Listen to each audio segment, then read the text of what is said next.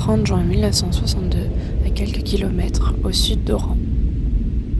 Ma chère Anaïs, ça y est, nous sommes seuls. Cette nuit, le reste du régiment a fini de plier la dernière guitoune et l'a chargée dans la jeep. Le commandant a dit que c'était plus prudent. Il a dit que les derniers mètres du pipeline seraient finis dans quelques jours et que je serais assez d'un seul homme pour surveiller. Cette nuit, ils étaient tous là. Pierre joue au tarot avec le soldat arabe de notre escadron que tout le monde appelle De Gaulle. Henri se rase une dernière fois. Il retrouvera sa femme lundi.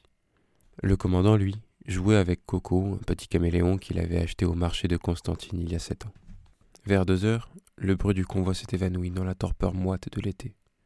La chaleur a brouillé la dernière image de ceux qui ont été les miens, comme la guerre avait brouillé les premières. Ce matin, nous sommes seuls. J'aimerais qu'il parte et me laisse, mais il ne veut pas. Je jette un œil vague vers les trois ouvriers plus loin. Il rit.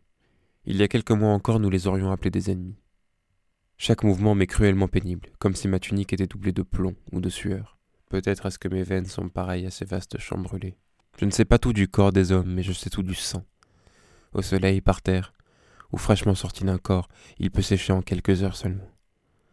Peut-être le mien a-t-il séché dans mes veines, à moins que ce ne soit la fatigue ou la rouille du corps. Hormis les changements de camp, nous sommes presque absurdément sédentaires. Ce que les Arabes n'ont pas réussi à me faire, l'ennui y parviendra. Cela ne devrait pas trop durer. Le commandant a dit que l'indépendance serait déclarée bientôt. Je rentrerai. Je reviendrai te voir. Tous ces mois, ma tête n'a tenu qu'au fil de ton sourire. Il me tarde de revoir tous ceux dont j'ai rêvé à me rendre malade, tes longs cheveux blonds tombant sur ta joue, tes fossettes creusées comme par un peintre, et surtout tes yeux, tes yeux. Je veux revoir tes yeux. Je n'en peux plus de ne voir que les siens. Nous sommes seuls. Il joue autour de moi à présent. Il tient un drôle d'objet en bois et ne cesse de le lancer en l'air, comme il y a sept ans à Constantine. J'ai essayé de lui dire de partir. J'ai même crié sur lui. Il ne bouge pas. Les morts sont curieux, vicieux même.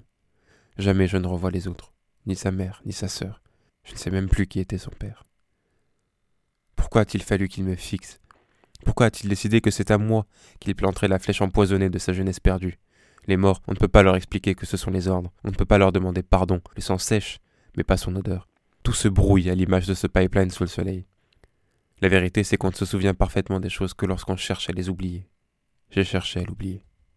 De cet été 1955 à Constantine, le commandant a ramené un caméléon appelé Coco, pour jouer avec lui, comme il avait joué avec nous, et comme nous avions joué avec nos fusils. Moi, je l'ai ramené lui. Je t'ai menti en te disant que je reviendrai bientôt.